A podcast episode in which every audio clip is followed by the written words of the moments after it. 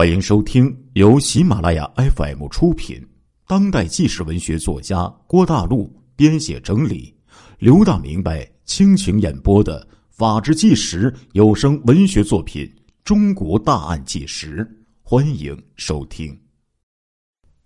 是啊，这是一个好办法呀！我怎么就没想到呢？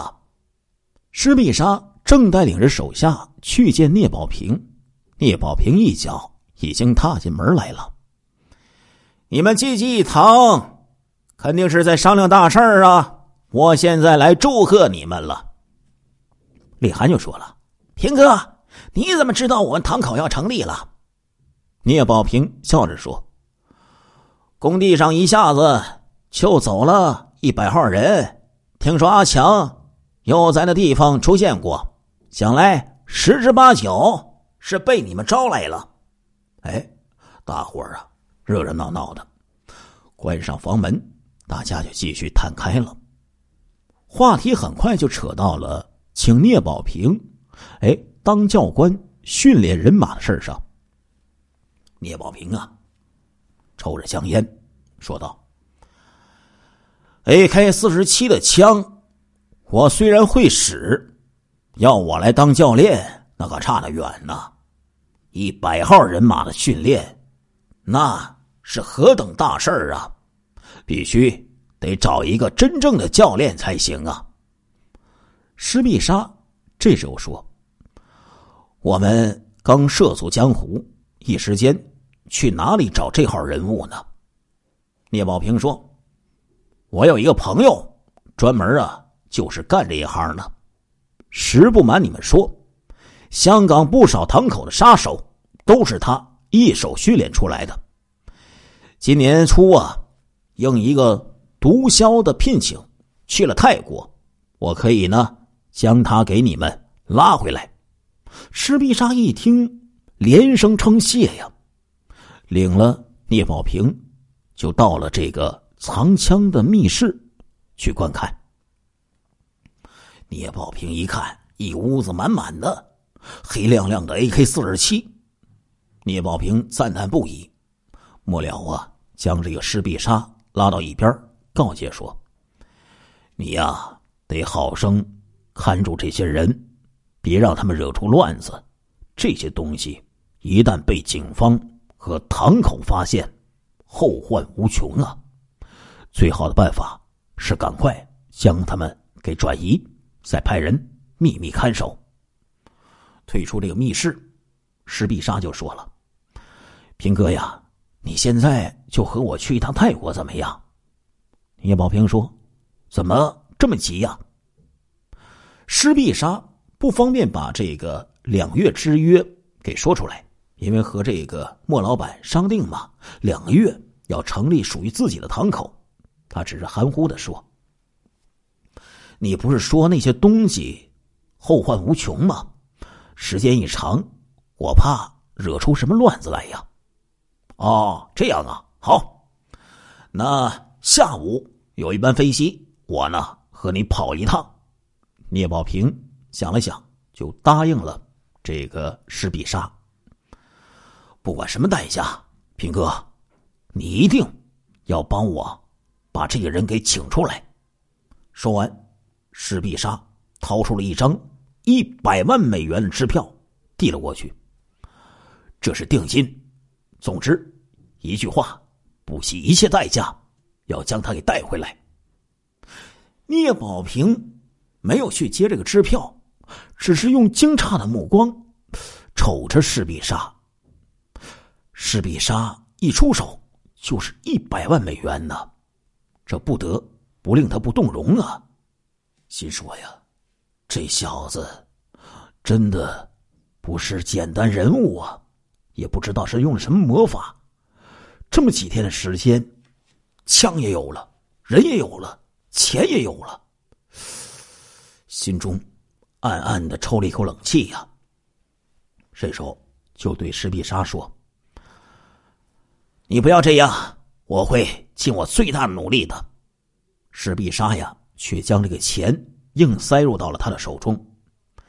我知道平哥与他的交情不错，但是有时候钱呐是最管用的，将它带在身上，又不费什么劲儿。平哥，聂宝平一想，也是啊，当下就收了支票，朝着这个呃两个人挥了挥手。施必杀这时候向李涵使个眼色，李涵就走了出去。不一会儿，提着一只箱子走了进来。施碧莎说：“平哥，这是给你的旅行箱，所有啊旅途的费用全都在里面。”好，那我走了。聂宝平接过这个旅行箱，见到这个施碧莎欲言又止，就说。我知道你很着急，放心好了，我会尽快把他给你请回来的。施碧莎感激的就把聂宝平给送走了。用过早餐，施密莎派李涵去附近的街上，哎，去算命摊儿，请来了一个算命择日的瞎子。瞎子呀，掐着指头啊，一番这个细算。这个告知几个人说，近半个月这些日子都是凶煞亡神之日，不宜开堂。最好的日期啊，是天际贵人挂牌的今天。凡事呢都将吉昌大顺。打发走了瞎子，石必杀就同钱汉强等商量，就选择择定今日开堂，当即。就派了罗东领着两人去这个市上采购贡品去了。等到了中午啊，宽敞的大厅放上了一张八仙桌，桌子上摆上了这些香烛啊、水果啊、糕点呢、纸钱等等的贡品，还有一大缸子酒和一把锋利的匕首。石必杀招来了一百多号的人马，宽敞的客厅。明显的让人感到拥挤了，稍不注意呀，都会踩到别人的脚。这些人全然不知道施必杀他们一伙的目的，这是干嘛呀？但是呢，也没有这个嚷嚷，没有喧哗。按着这个钱汉强的安排呀，每一排二十个人一队，场面呐甚是壮观呢。施必杀让李涵、罗东去外面。探望了一下，几分钟之后，两个人返回来，这个示意一切正常，可以开始行动了。石必沙领会的点了点头，用力的咳嗽了一声，以缓解着大伙紧张的情绪。弟兄们，今天将你们请过来，有一件要紧的大事儿要和大家商量。石必沙说到这里，停了下来。一双大眼睛炯炯的就扫过众人，一脸严肃。这一百号人马一进这个客厅啊，早就感觉到气氛不同了。施必杀一开口，大家伙立刻都屏声闭气，一副洗耳恭听的样子。见到这些人心思集中了，施必杀于是慷慨陈词。我们都是因为家庭的不幸境况，从广东来的兄弟，大家在这里无依无靠，为挣几个钱受尽了欺负，我们的人格已经受到了严重的践踏。罗卫国他们为什么能够纵横横行呢？还不是因为有香港的黑帮十四 K 作为他们的后盾吗？为今之计，只有大家团结起来，才不至于被人欺负。施密莎说到这里，用目光望向身边的钱汉强。一个人身在异乡，老乡的概念呢？哎，就格外的清晰了。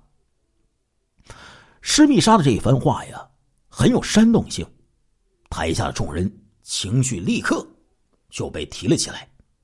这时候，钱汉强用手推了推眼镜慢条斯理的就说了：“沙哥说的对，只有大家团结起来，才能不被别人欺负。